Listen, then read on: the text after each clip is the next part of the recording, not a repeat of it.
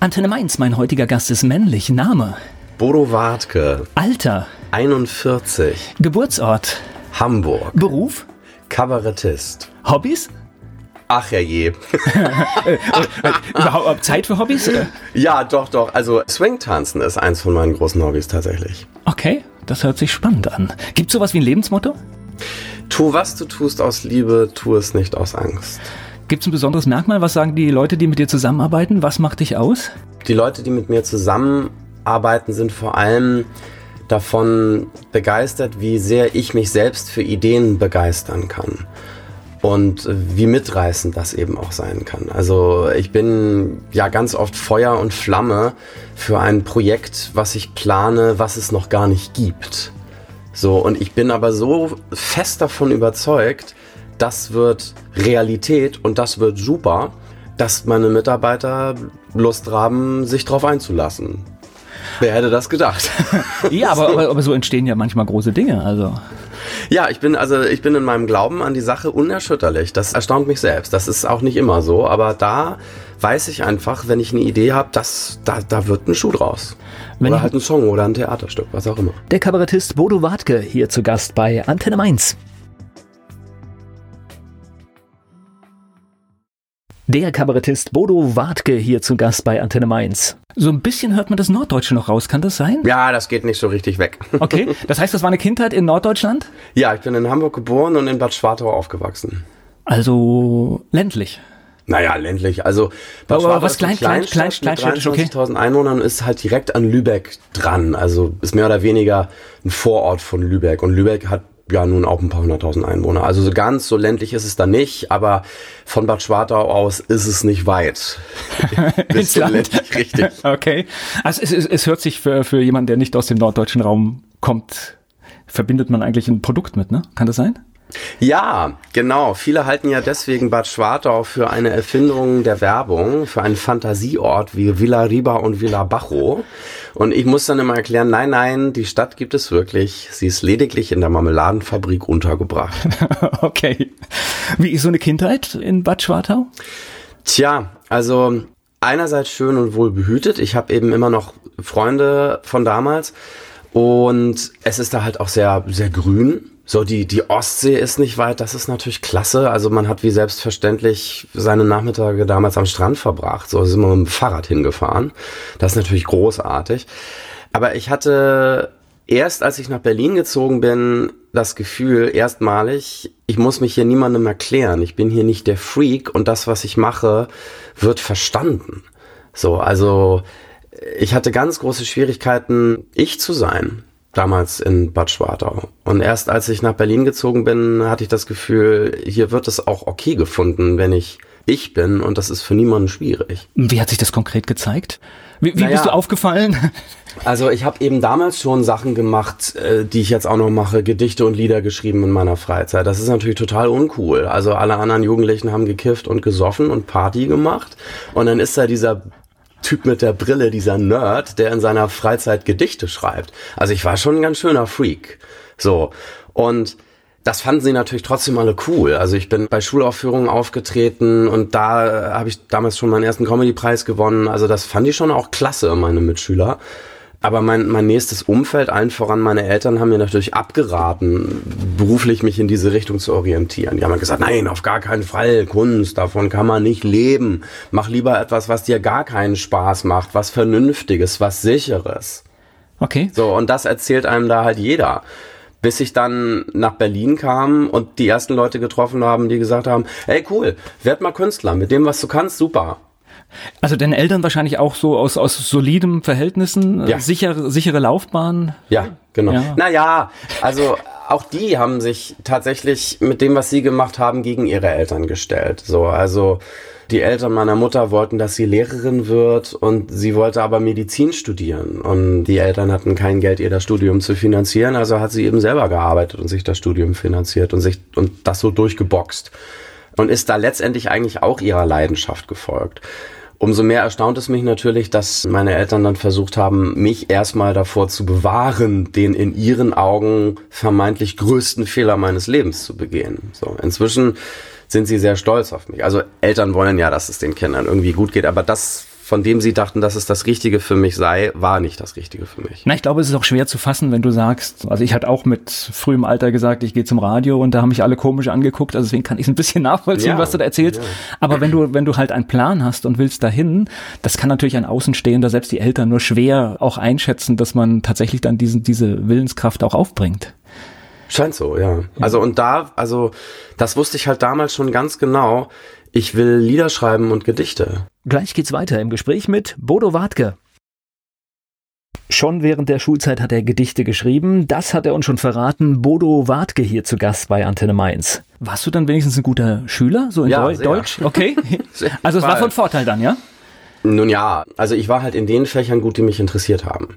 So, in denen war ich tatsächlich auch sehr gut und hab da auch eine große Leidenschaft für aufgebracht. nun hatte ich, ich hätte gern Musik als Leistungskurs gehabt, das ging nicht, weil es nicht genügend Interessenten dafür gab. Ich hatte Mathe, Physik als Leistungskurse, das fand ich aber auch super. Also Mathe hat mich sehr geflasht damals.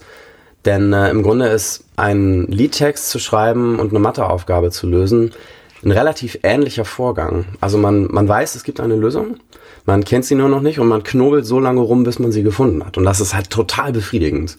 Und gerade wenn es dann also eine schöne Beweisführung ist, so also so die die Schönheit der Struktur auf dem Weg zum Ziel, so oh, das fand ich bei Matheaufgaben schon total klasse. Hat auch keiner verstanden, aber ich für mich ist das die Naturwissenschaft schlechthin. Also aufgrund ihrer Schönheit und ihrer Klarheit.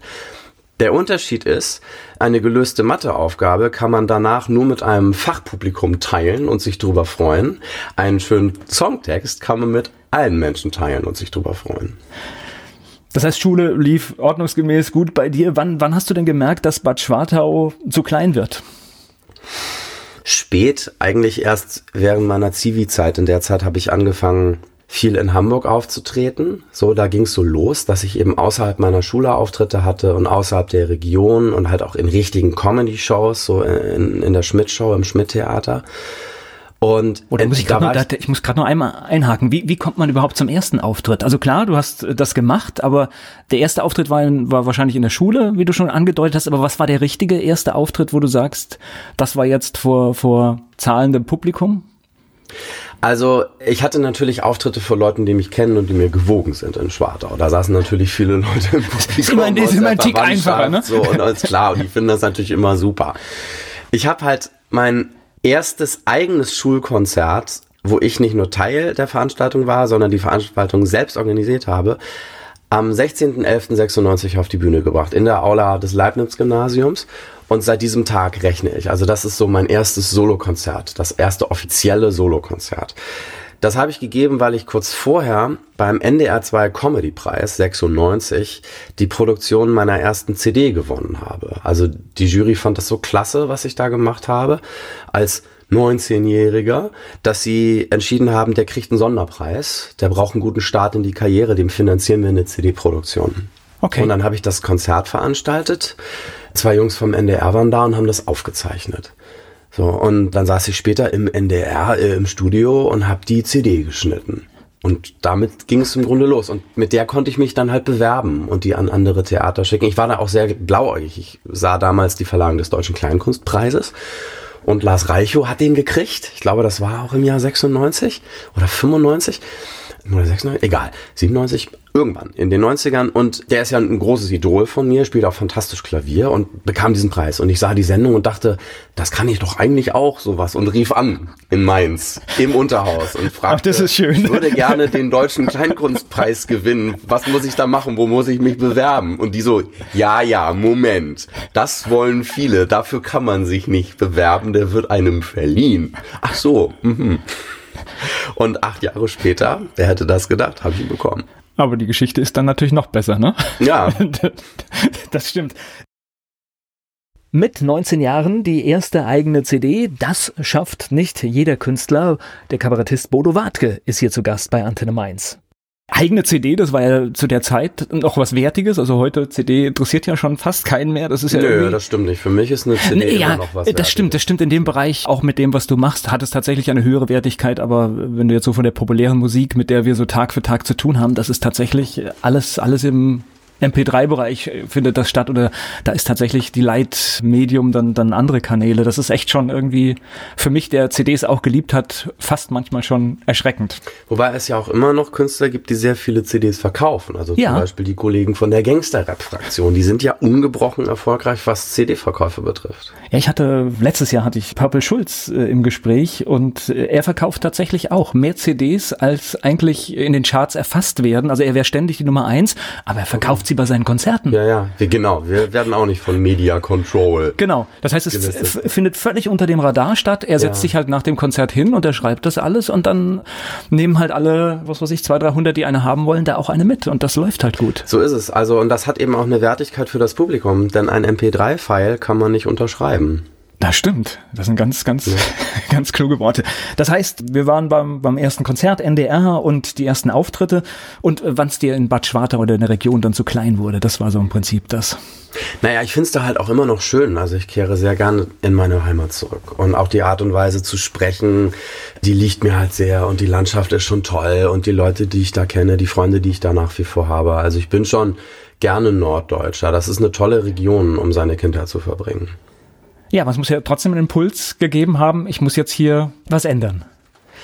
Naja, also das habe ich vor allem aus Neugier gemacht. Ne? Es fing mit Hamburg an, dann gewann ich noch zu Schulzeiten den bundesweiten Wettbewerb Schüler machen Lieder und wurde 96 zum sogenannten Treffen Junge Musikszene eingeladen. Da war ich das erste Mal in Berlin und das hat mich wahnsinnig beeindruckt. Also da zu sein mit anderen jungen Leuten aus ganz Deutschland, die auch Lieder schreiben, mit denen zusammen ein Konzert zu geben, also das fand ich so klasse und diese Stadt eben auch, dass ich beschloss, da will ich hin zum Studium.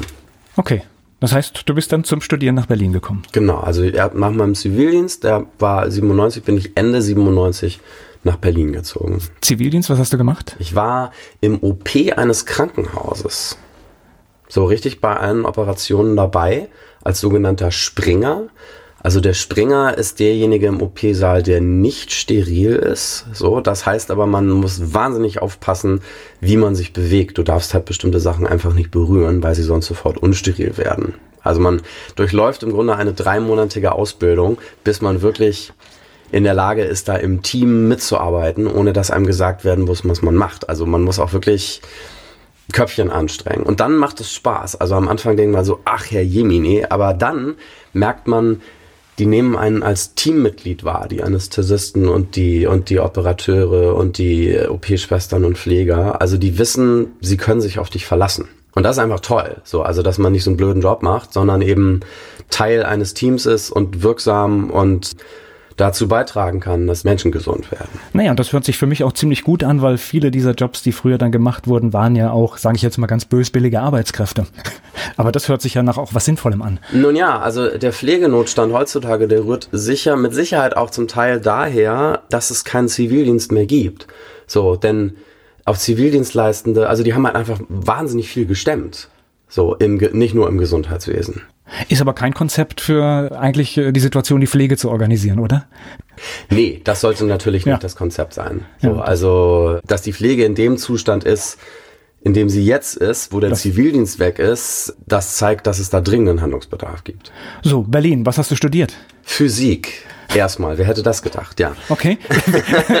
das, äh, ich hätte jetzt alles erwartet, nur nicht Physik. Das heißt, nun ja, Physik ist halt aus der Vernunft geboren worden, das zu studieren. Ich hatte ja Mathe, Physik, Leistungskurse, zuerst sogar Mathe, Chemie. Der Chemie-Leistungskurs zerfiel und ich hatte die Wahl, entweder die Schule zu wechseln oder den Leistungskurs. Ich entschied mich für Letzteres und wechselte auf Physik. Ich musste ein Jahr theoretische Physik nachholen. Das war hart, aber dann, ja, konnte ich mithalten. Und für mich war Physik im Grunde die Fortsetzung der Mathematik. Also Natur erklären mit Mathe also sinnvoll. Ich dachte, Mathematik alleine zu studieren, das ist irgendwie zu abstrakt und findet irgendwie zu sehr im Kopf stand, statt, aber Physik, das ist greifbar und und ja, also nutzt das, was du eh gut findest, nämlich Mathematik. Und dann stellte sich heraus im Studium, dass in der Physik in einer Art und Weise mit Mathematik umgegangen wird, die ich gar nicht gut heißen kann, nämlich sehr, sehr stiefmütterlich. Also die Mathematik wird lediglich benutzt. So, äh, und es geht nicht mehr um die Schönheit der Mathematik, um die Schönheit der Struktur, sondern es ist, äh, sie wird degradiert zu einem Werkzeug.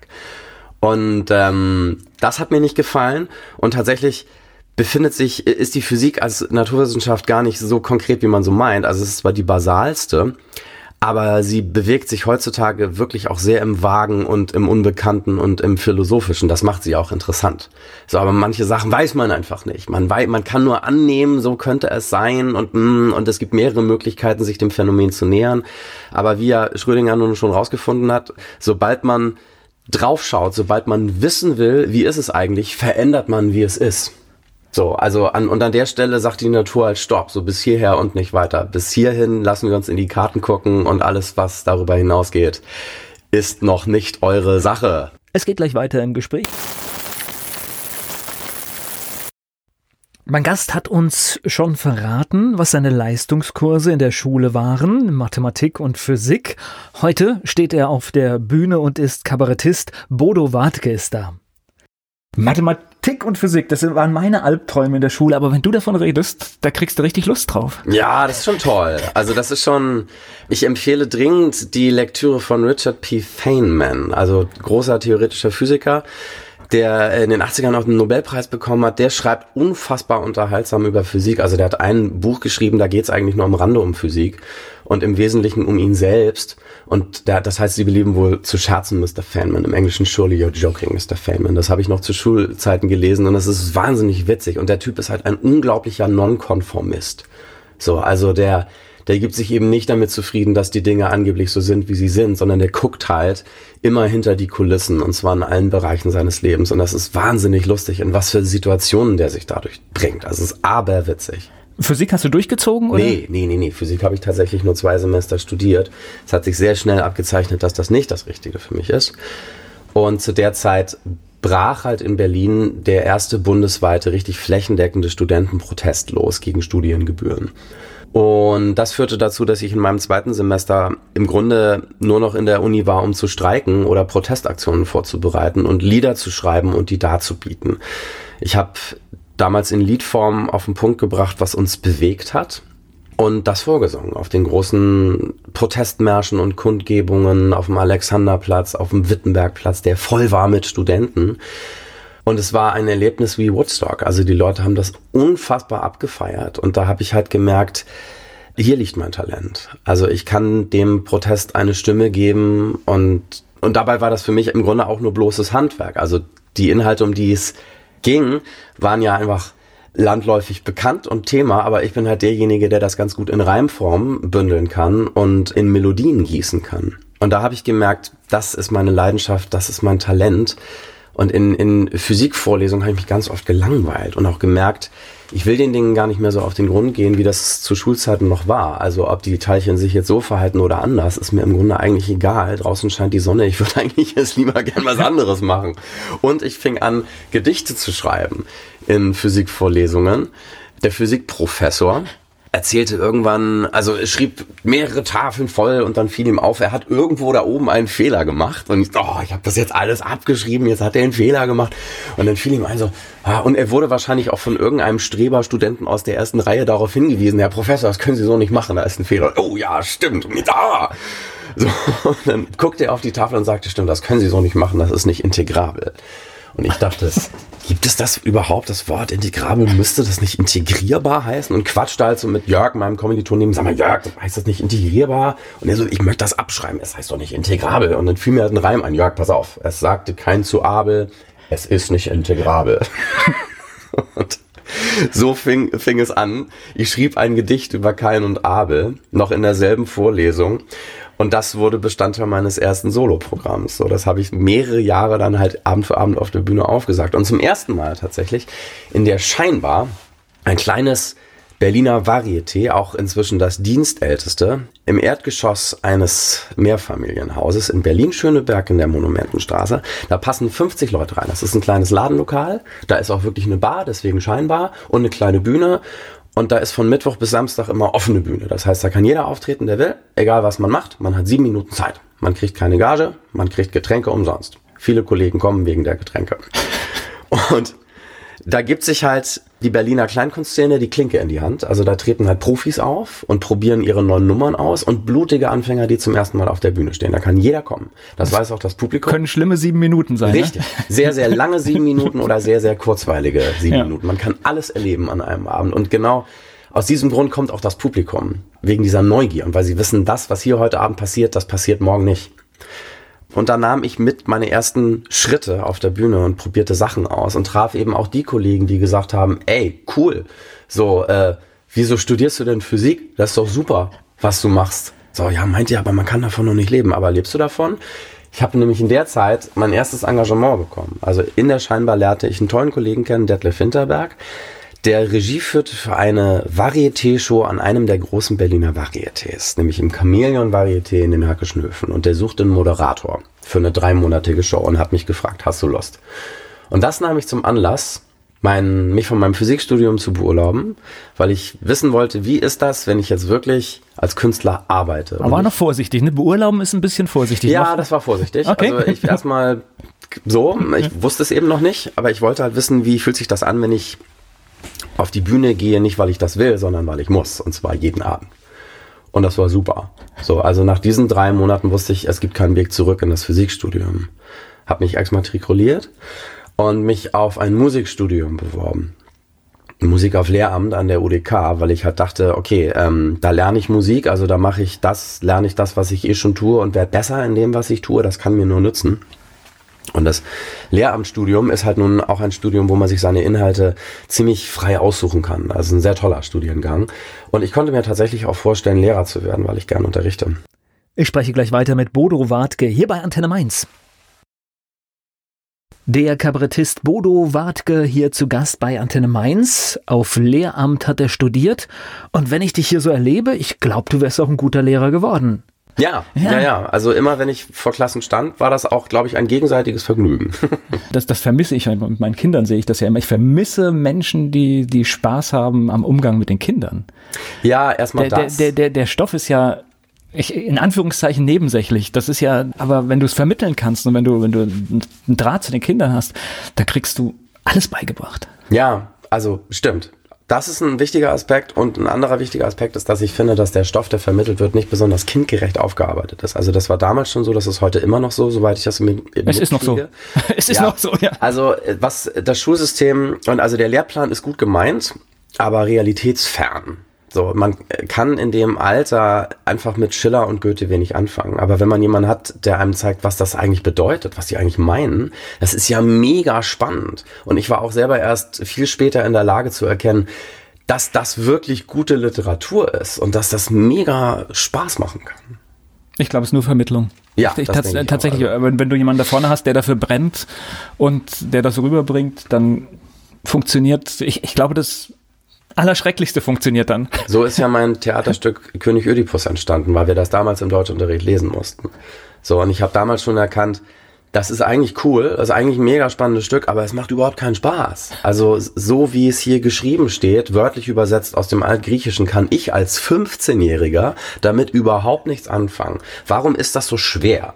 Und müß, könnte das nicht auch anders sein? Und getrieben von dieser Idee schrieb ich das Stück um. Nämlich in meinen Worten, in moderner Sprache, in Reimform, mit Musik, so dass es lustig ist und cool und brachte es auf die Bühne. Und siehe da, auf einmal können ganz viele andere Jugendliche damit viel anfangen und sagen, ja Mann, so geht's ja auch und endlich haben wir dieses Stück verstanden. Also ganze Deutschleistungskurse pilgern zu mir in die äh, Veranstaltung und zwar auf deren Initiative. Also es ist nicht der Deutschlehrer, der sagt, da gehen wir mal hinten zum Wartge, sondern es sind die Kinder, die sagen, können wir bitte dahin gehen. Ich glaube, das würde uns besser gefallen. Na, besseres Kompliment gibt es nicht. Sensationell.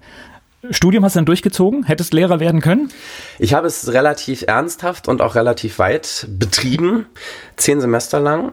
Und er hat das auch sehr, sehr gerne studiert. Ich hatte sogar auch in Köln einen Studienplatz gehabt, aber ich habe mich dafür entschieden, in Berlin zu bleiben. Ich habe erstmal die Aufnahmeprüfung versemmelt tatsächlich. Also während dieser Varieté-Zeit äh, habe ich mich selber auf die Aufnahmeprüfung vorbereitet und dachte, ich kann ja Klavier spielen, ich weiß, wie das geht. So, und bin dann dahin und es stellte sich heraus, ich habe nicht besonders stilecht im Sinne Beethovens Beethoven gespielt, sondern mehr im Sinne Wartkes. Und das war aber nicht gefragt. Und die haben schon gemerkt, eigentlich kann der was, der muss sich nur gezielter auf die Aufnahmeprüfung vorbereiten. So, und das haben die mir auch gesagt. Die haben gesagt, geben Sie nicht auf, halten Sie Kontakt zur Hochschule, nehmen Sie Unterricht, am besten da und da bei dem und dem und kommen Sie wieder. So, und das fand ich sehr klasse, dass die einen dass die haben das Gefühl gegeben haben, sie sind uns nicht egal. So, also wir ja. versuchen sie es nochmal und wir glauben an sie. Und so war es dann auch. Also ich habe mich dann sehr ein Jahr lang wirklich gezielt vorbereitet, wusste genau, was ich können muss und erschien das nächste Mal zur Aufnahmeprüfung und habe sie bestanden und fortan dann Musik studiert und dort sind die Studienbedingungen halt im Vergleich zu normalen an anderen Universitäten noch vergleichsweise paradiesisch. Kleine Seminare, wenig Leute im Semester, man kennt seine Dozenten, man ist per Du, das ist schon klasse. Also, also man ist da auf so einem, einem anderen Stern im Grunde. Aber auch vor der UDK macht natürlich vieles nicht halt. Also es fing damit an, dass die UDK umbenannt wurde von HDK in UDK, was immense Kosten verursacht hat, wo man sich auch gedacht hat, warum? Nur weil irgendwie Leute so blöd sind, Hochschule in Highschool zu übersetzen und dann nicht auf die Reihe kriegen, dass es sich um eine Universität handelt, dann müssen wir es wohl umbenennen. Solche Sachen waren halt damals Thema. Und darüber habe ich dann zum Beispiel auch Lieder geschrieben und die vorgetragen im, im Hochschulkontext. Das sind mega Vorlagen des Lebens. Ja, muss ja. man ja fast nutzen. Also das, das Ding ist halt an der Hochschule, man lernt im Grunde wie in der Schule auch, die Dinge so zu interpretieren, wie es sich gehört. Also die Dinge zu perpetuieren, wie sie schon sind. Was ja auch gut ist, aber nicht das Richtige für mich. Also ich fand es immer interessanter, die Dinge anders zu machen, als sie sind und eben nicht genauso zu machen, wie sie sind. Und das führte so weit, dass mein Lehrer für schulpraktisches Klavierspiel mich gefragt hat, du schreibst eigene Songs, cool, wie geht das? Und ich dachte, Moment, du bist mein das ist falsch rum, ne? Das ja, eigentlich müsstest du mir noch was Also, die Entscheidung fiel mir letztendlich auch nicht leicht, sie fiel mir sehr schwer tatsächlich, das Studium bleiben zu lassen, weil ich das gerne studiert habe und mir auch gut hätte vorstellen können, Lehrer zu werden.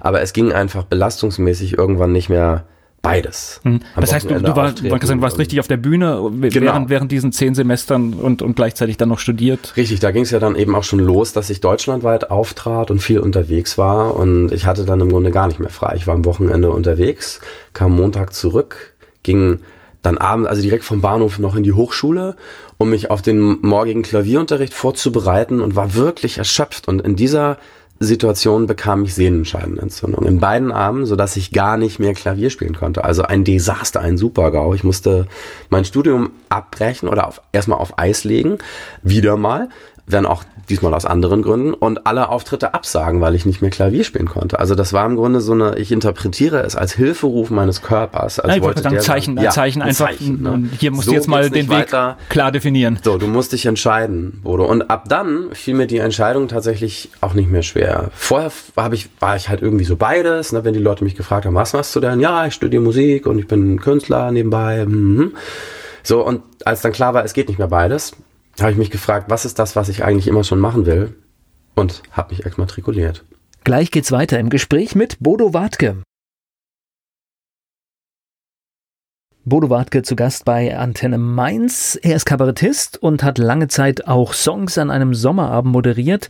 Und das begann mit einem riesen Flop. Aber du bist ja trotzdem da gelandet. Was ist denn passiert? Und dann verging ein Jahr und ich wurde erneut eingeladen weil sie wahrscheinlich so ein schlechtes Gewissen hatten, und zwar diesmal ins Hauptprogramm. So nach dem Motto, wenn das Wetter gut ist, ist der ja eigentlich gut, den laden wir nochmal ein. Und so war es dann auch. Das Wetter war gut, ich hatte ganz tolle Auftritte. Danach wurde ich wieder eingeladen. Ich konnte nicht, weil ich in dem Jahr in London war, auf der Schauspielschule, ein paar Monate. Und dann war ich 2004 wieder dabei und 2005 haben sie mich dann das erste Mal gefragt, ob ich Lust hätte, das Festival zu moderieren eine große Ehre, was ich daraufhin. Vor allem nach diesem Jahre, Start, ne? Ja, vor allem, nach diesem Start ist es ja der Hammer. Wäre wahrscheinlich nicht passiert ohne diesen Start. Genau. So, das und das zeigt halt sehr eindrucksvoll. Scheitern ist wichtig. So, Scheitern ist unter Umständen Gold wert. Aus dem Scheitern können ganz tolle Dinge erwachsen. Man muss es halt zulassen können. Und wir leben in einer Kultur, die Scheitern nicht gestattet.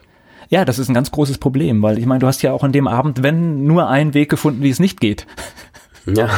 ja, und es gibt ja ganz äh, viele Möglichkeiten. Und du siehst es im Nachhinein alle, alles gut, ne? Ja, also und das merke ich immer wieder. Also eben aus den Fehlern, die passieren, entsteht ganz oft ganz tolles, ungeplantes, echt witziges Entertainment. Auf der Bühne beim Dreisat-Festival. So, da mussten wir dreimal anfangen, weil ich dreimal die Mütze falsch rum auf hatte. Und es war so lustig, dass, dass das eben passiert ist. Und es war nicht geplant. Und das wusste auch das Publikum. Also Fehler sind im Grunde Freunde. Wie lange hast du das in Bands gemacht? Du hast ein paar Jahre moderiert, ne? Sechs Jahre. Sechs Jahre. moderiert. Auch das wurde irgendwann sehr anstrengend. Also das ist schon auch, das Konzert dauert ja den ganzen Abend bis tief in die Nacht. Also man ist als Moderator da sechs Stunden im Einsatz. So, also man ist sechs Stunden auf Alarmstufe Orange. Denn alles, was an unvorhergesehenen Dingen passiert, muss man als Moderator eben auch puffern und kommunizieren. Naja, und gute Übergänge schaffen. Das sind so. ja zum Teil völlig unterschiedliche Künstler und Richtig. dann muss man irgendwie eine ja. schöne Brücke bauen, dass es halt auch das Publikum mitgeht, ja. Genau. Und man muss eben immer wachsam sein. Und das ist, also ich habe einfach gemerkt, wie, wie anstrengend das ist. Reinhard May hat das ja vor mir gemacht, mehrere Jahre vor mir. Und der hat aus genau denselben Gründen dann auch irgendwann gesagt, so wird zu anstrengend. Das ist zwar toll, aber puh, aber große Fußstapfen auch, Ja, ne? natürlich. Also ich hatte die große Ehre, ihn dadurch kennenlernen zu dürfen. Er ist dann in den Folgejahren zwar nicht mehr als Moderator, aber eben als Künstler dort aufgetreten. Das ist natürlich ganz, ganz großartig. Mein Idol. Na, du hast ihn mit ganzen Liedern, ich hab's, ich hab's gesehen, mit ganzen Liedern hast du ihn angekündigt. Richtig. Ja? Und zwar als, als, als Rerangierung. Er hat nämlich in einem Jahr ein Lied geschrieben namens Einmal im Jahr treffe ich mich mit Bodo Wartke in Banz. So, und das fand ich so klasse, dass er dieses Lied geschrieben hat dass ich im nächsten Jahr dann eins geschrieben habe, um ihn damit anzukündigen. Und da hat er sich auch sehr gefreut. Beides findet man übrigens auf YouTube. Ja, ja, ich, ich habe es ein bisschen beim Stöbern gesehen. Du hast auch gerne auch gleich die, die, ganze, die ganze Show vorne zusammengefasst in einem Lied, ne? Genau, ich habe dann immer gesungen, wer alles auftritt und so. Also das gehört für mich eben auch dazu, zu einer Moderation, dass man eben nicht nur, in Anführungsstrichen, die Leute ansagt, sondern auch so einen ganzen Abend umrahmt und, und mit einem Eröffnungslied, mit einem Schlusslied und so. Also das finde ich einfach, das finde ich einfach schön. Wenn auch viel Interaktion passiert zwischen den Leuten, wo Leute was gemeinsam machen auf der Bühne. Gleich geht's weiter im Gespräch mit Bodo Wartke hier bei Antenne Mainz. Der Kabarettist Bodo Wartke ist mein Gast hier bei Antenne Mainz. So eine Fernsehpräsenz, macht das dann was mit der Karriere? Ist das äh, extremst hilfreich?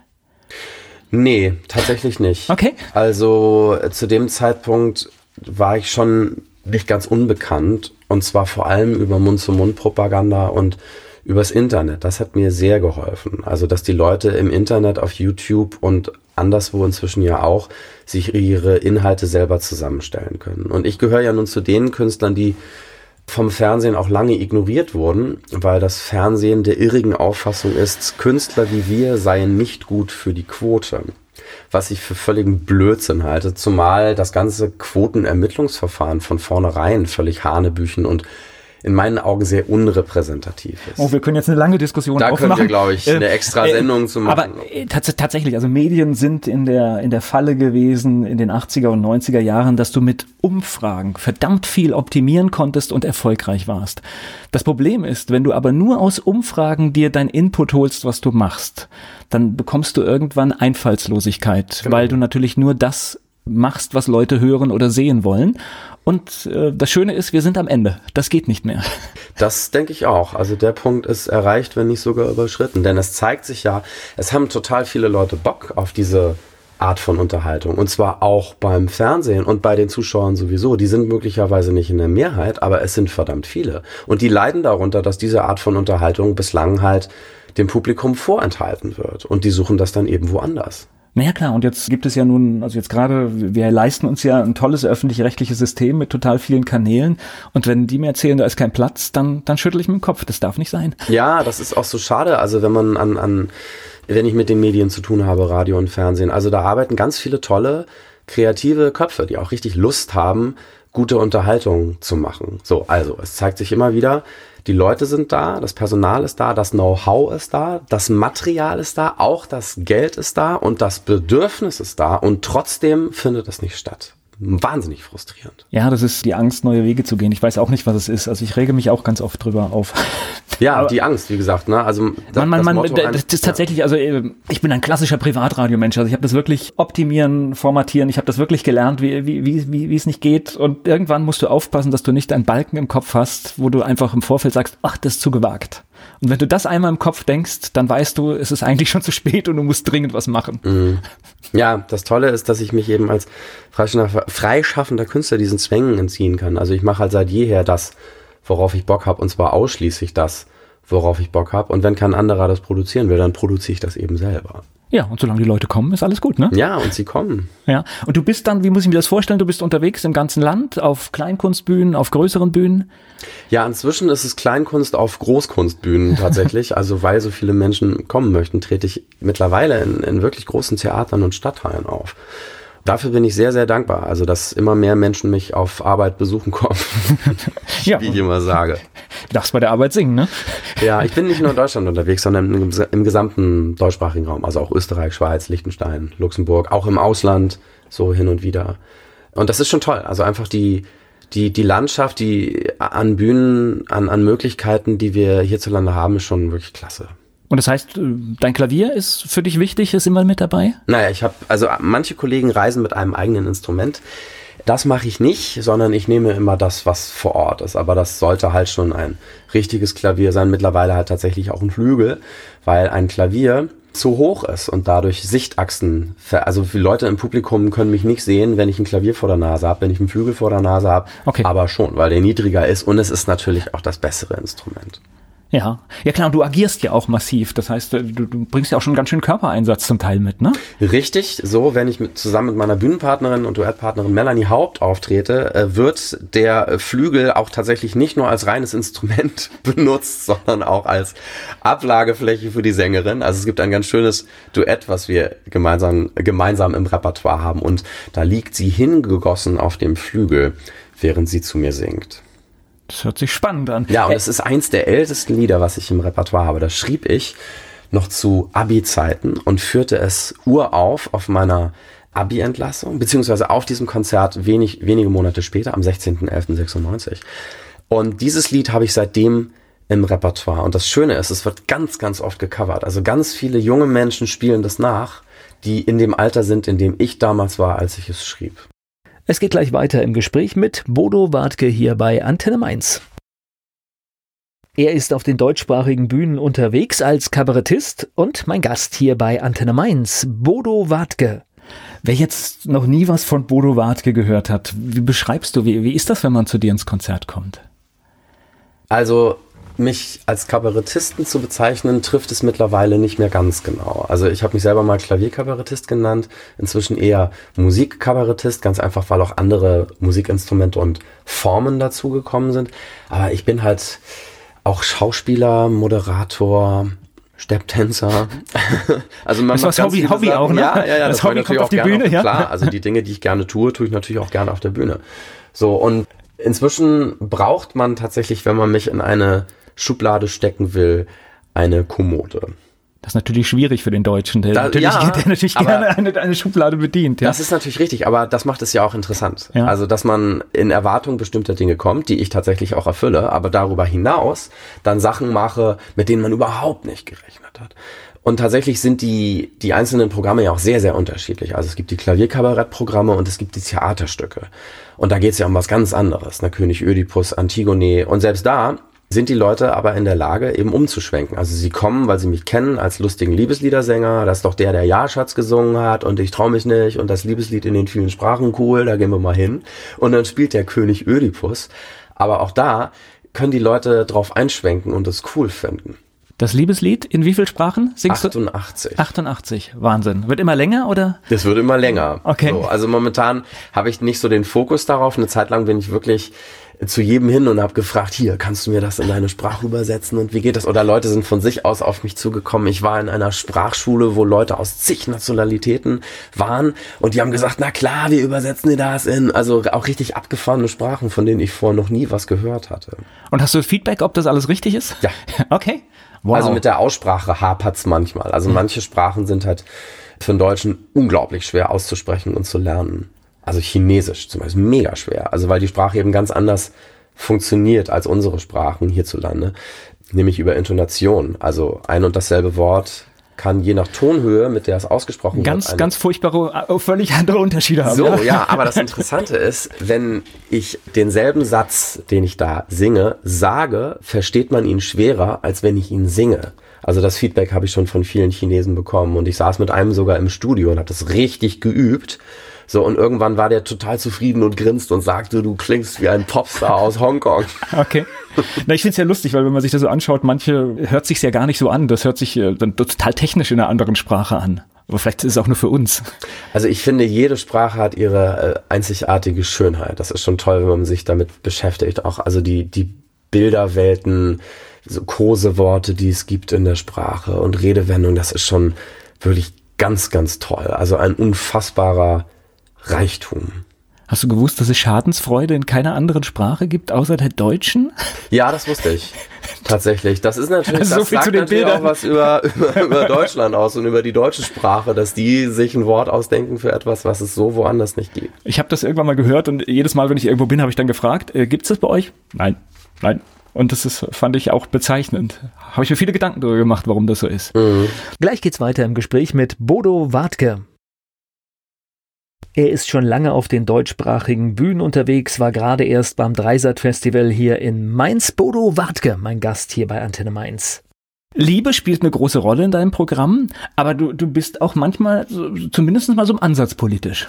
Ja, nun, also die Welt verändert sich, die Themen verändern sich. Es gibt halt viele Sachen, die mich in letzter Zeit echt umtreiben und ich schreibe halt immer Lieder über das, was mich gerade umtreibt. Das kann Liebeskummer sein, das kann aber auch die politische Weltlage sein und da gibt's ja nun einiges, was äh, momentan kritikwürdig ist und da war es einfach für mich wichtig, dem mal einen Ausdruck zu verleihen. Also mir hilft es selbst, Dinge, die, also mal salopp gesagt, die Scheiße in was Schönes zu verwandeln. Also das, was wirklich schlimm ist, dem eine, eine Songform zu verleihen und dadurch so, also das erleichtert mich wahnsinnig, es okay. in Songform auf den Punkt zu bringen.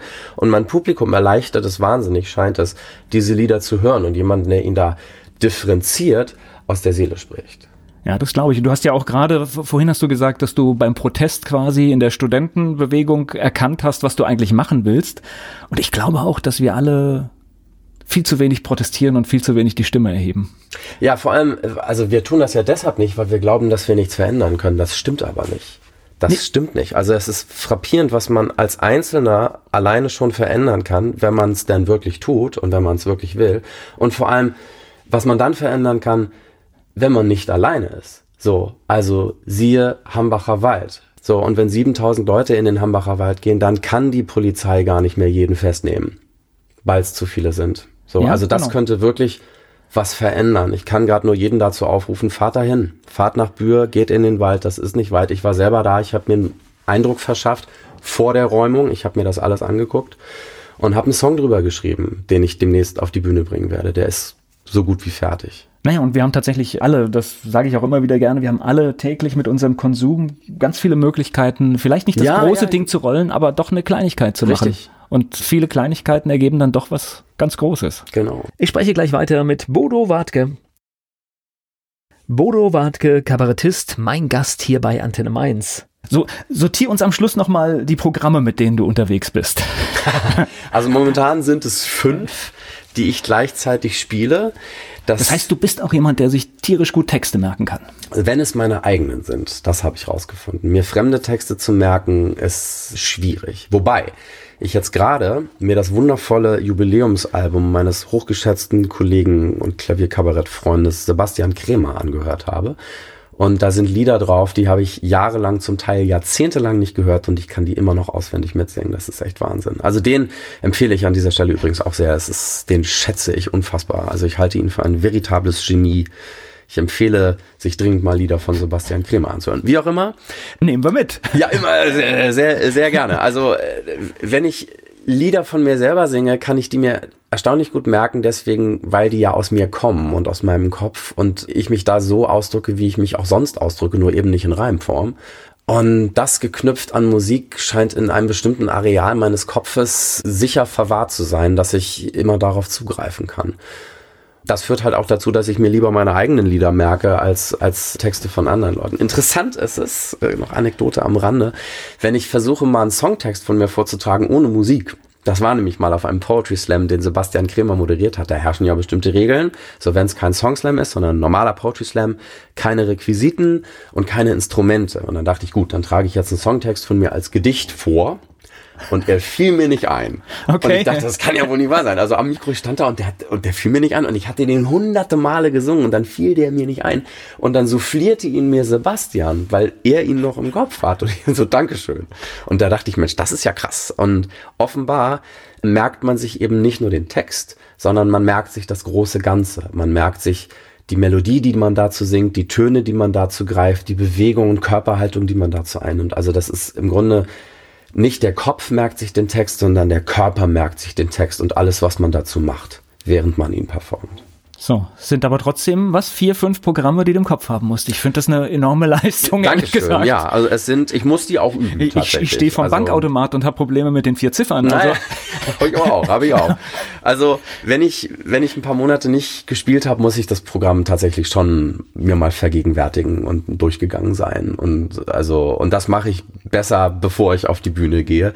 Wobei ich inzwischen davon ausgehen kann, dass im Publikum immer Leute sitzen, die den Text besser können als ich. Ist auch schon passiert. Ich vergesse vergesse meinen Text und jemand sitzt im Jetzt seid ihr dran, ne? Ja, und, und singt ihn. Das ist total klasse. Ja, aber also, um die Frage zu beantworten. Die fünf Programme, die ich zurzeit spiele, sind mein aktuelles Klavierkabarettprogramm Was, wenn doch? Das Vorgänger-Klavierkabarettprogramm Klaviersdelikte, mein erstes Theaterstück König Ödipus, das Fortsetzungstheaterstück Antigone, das ist mein jüngstes Programm, und mein Best-of mit Orchesterprogramm Swingende Notwendigkeit. Okay. Das hört sich richtig, ja, nach einer enormen Leistung an, also finde ich. Ja, ich, also ich, ich finde es schöner, die Abwechslung zu haben tatsächlich, als äh, nur ein Programm zu spielen. Ich finde es toll, also so freue ich mich halt auf jedes Programm erneut. Das heißt, das letzte, äh, da bist du dann nicht alleine auf der Bühne? Nee, da sind außer mir noch 14 Musikerinnen und Musiker auf der Bühne und wir fackeln richtig was ab. Also ich spiele zusammen mit dem Capital Dance Orchestra aus Berlin und zwei entzückenden Background-Sängerinnen und wir präsentieren halt im Orchesterarrangement meine Hits aus 22 Jahren Bodo Wartke. Da ist aber das Ding ja, alleine ist ja relativ einfach, Termine zu koordinieren, aber mit dem Orchester wird es schon schwieriger, ne? Tatsächlich, das ist logistisch so die größte Herausforderung, vor der wir bisher standen. Aber das macht allen Beteiligten halt dermaßen viel Spaß, dass wir das auf jeden Fall weitermachen wollen. Gleich geht's weiter im Gespräch mit Bodo Wartke. Der Kabarettist Bodo Wartke, mein Gast hier bei Antenne Mainz. Wer jetzt Interesse hat, du hast logischerweise, hast ja gesagt, bei YouTube findet man alles, aber du hast natürlich auch eine Webseite. Genau, da findet man auch sehr viel. Also auch vor allem viele Videos, sämtliche Termine auf www.bodowartke.de. Man kann dort alles bestellen, was das Herz begehrt, alle Ton- und Bildträger. Gibt da auch ganz viel gratis zum Download. Die politischen Lieder kann man sich da anhören. Es gibt das Liebeslied in allen Sprachen, von dem wir sprachen, und zwar so, dass man sich das selber zusammenstellen kann. Man kann sich die Sprachen selber aussuchen, so per E-Mail an Freunde schicken. Es gibt ein Lied über jeden Frauenvornamen, also beziehungsweise eine persönlich von mir eingesungene Strophe. Über 1000 sind es, kann man sich seinen Vornamen aussuchen, sich die Strophe anhören und sogar die als Klingelton aufs Handy laden. Also, also richtig, alles. richtig internetaffin, ne? Ja, ja. Ja, aber das sind eben, also viele Ideen stammen halt von Usern, die gesagt haben, oh Mensch, könnt ihr das nicht mal machen und das finden wir cool. Und wir dachten, ja, warum eigentlich nicht? Ist doch super. Ich habe gar nicht geguckt, bist du Social Media affin, nee, oder? Doch, also Doch, wir auch? sind ja? auf Facebook, wir okay. sind auf Instagram, auf Twitter. Okay. Die, die volle Bandbreite. Ja, ich glaube, es gehört heute dazu, auch wenn man manchmal reinschaut und fragt, warum ist das eigentlich alles so? Ja, es macht viel Arbeit, aber es macht auch Spaß. Also wir versuchen halt so für diese Formate auch bestimmte Inhalte zur Verfügung zu stellen. Naja, der, der Rückkanal ist schon klasse, aber wir hatten ja vor kurzem so, so, so einen Zwischenfall, wo wir zum ersten Mal so, einen, so einen Shitstorm, der wirklich in die rechte Ecke ging, gesehen haben. Und da habe ich dann auch gedacht, oh Mann, was haben wir da aus der Flasche gelassen? Mhm. Also wo man manchmal denkt, oh, braucht man nicht. Ja, ja, ja, klar, das bleibt nicht aus. Ich spreche gleich weiter mit Bodo Wartke hier bei Antenne Mainz. Er ist Kabarettist und mein Gast hier bei Antenne Mainz, Bodo Wartke ist da. Ich habe ein Ding noch, das habe ich im Wikipedia-Eintrag gesehen. Die Zellerschule, das hatte mich interessiert. Kannst du mir darüber was verraten? Ja, die Zellerschule geht zurück auf eine tolle Textdichterin namens Edith Jeske, die halt Textdichter-Seminare veranstaltet, für die man sich bewerben kann. Das habe ich gemacht im ersten Semester meines Physikstudiums und wurde 98 eingeladen. Also da geht es darum. Was du alles während des Studiums gemacht hast, das, das, das, das konnte doch gar nicht klappen. und also alleine mich dafür zu bewerben hat total viel Spaß gemacht. Man muss, den, man muss unter Beweis stellen, dass man das Handwerk des Songwriters beherrscht und sollte als Aufgabe halt Texte von bekannten Liedern umtexten in was anderes. Und es standen drei zur Auswahl, nämlich Yesterday, Der Mond ist aufgegangen und Ganz in Weiß. Und ich habe natürlich wie alle anderen, wie sich später herausstellte, die auch da waren, alle drei Songs umgetextet, weil es so viel Spaß macht und mir halt dabei auch ein, ein also habe das auch nicht so richtig ernst genommen. Ich habe also ganz in weiß in etwas sehr morbides, schwarzhumoriges umgedichtet, nämlich ganz in schwarz. Kann ich kurz vorsingen, wenn du willst? Ja, ja wenn es also, wenn, parat ist, ja. Ja, ja, ja. Also da, das kann ich mir auch noch alles merken. Das ist halt über 20 Jahre her und trotzdem. So, also das Original ist ja nun hinlänglich bekannt.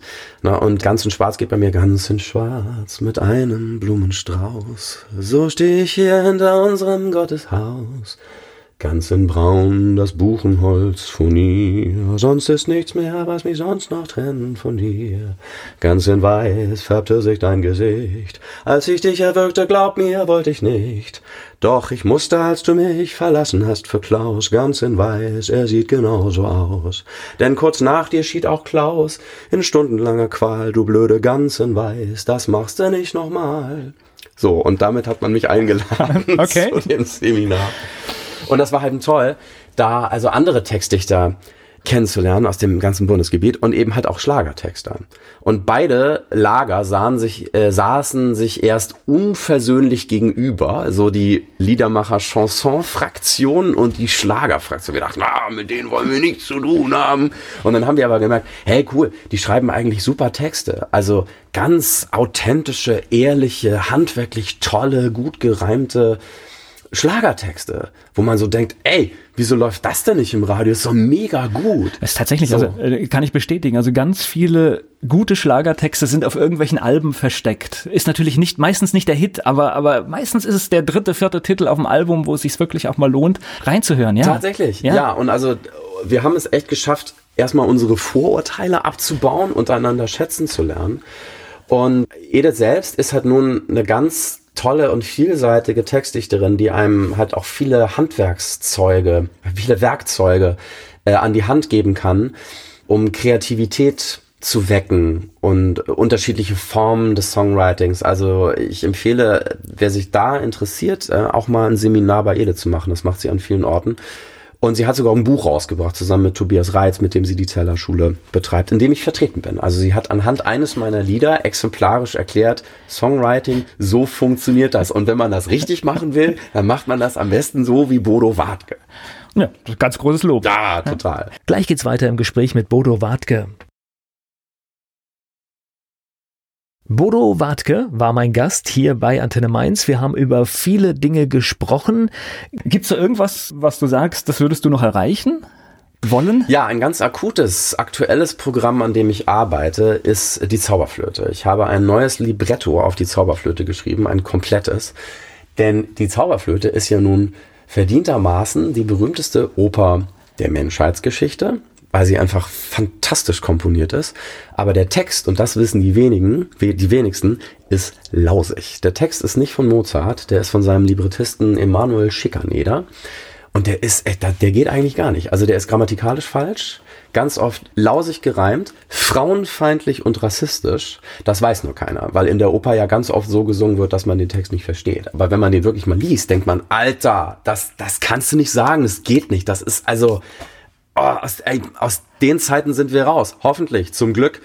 Und, ähm, wir sind da raus, wir sind da raus. Wir sind eine, da eine raus. kleine dumme Mehrheit meint das vielleicht, dass wir, aber wir sind da raus. Wir sind da definitiv raus. Und der Kern der Oper, also eigentlich ist das eine richtig gute Liebes- und Abenteuergeschichte. Also das könnte sie sein. So, also die hat ganz tolle Motive und ist wirklich spannend. Und da habe ich mich gefragt, wie wäre denn das, wenn ich mit dieser Oper genauso umgehe, wie ich mit König Ödipus und Antigone umgegangen bin? Nämlich das Ganze in eine moderne Sprache übersetzen und so, dass sich das aber dann auch wirklich gut reimt und die ganze frauenfeindliche rassistische Scheiße raus ist. So, und wenn da eben auch wirklich aktuelle Themen verhandelt werden. Und das ist mir, wage ich mal zu behaupten, gelungen. Also, und jetzt ist halt die Frage, wann und wo und wie bringen wir diese Oper auf die Bühne. Mir schweben drei Varianten vor. Eine, die wirklich an der Oper inszeniert werden kann, also komplettes Ensemble, komplettes Orchester, mein Libretto. Eine Version, die wir selber machen wollen, meine Band, meine Duettpartnerin Melanie und ich, zu fünft. Also das ist natürlich eine große musikalische das Herausforderung. Das sechste Programm, das du dann können musst, ja? genau, es gibt ja noch andere, noch frühere Programme, die ich wahrscheinlich kannst du sie alle, ne? gar nicht mehr spiele. So, ich mache das ja schon wirklich lange.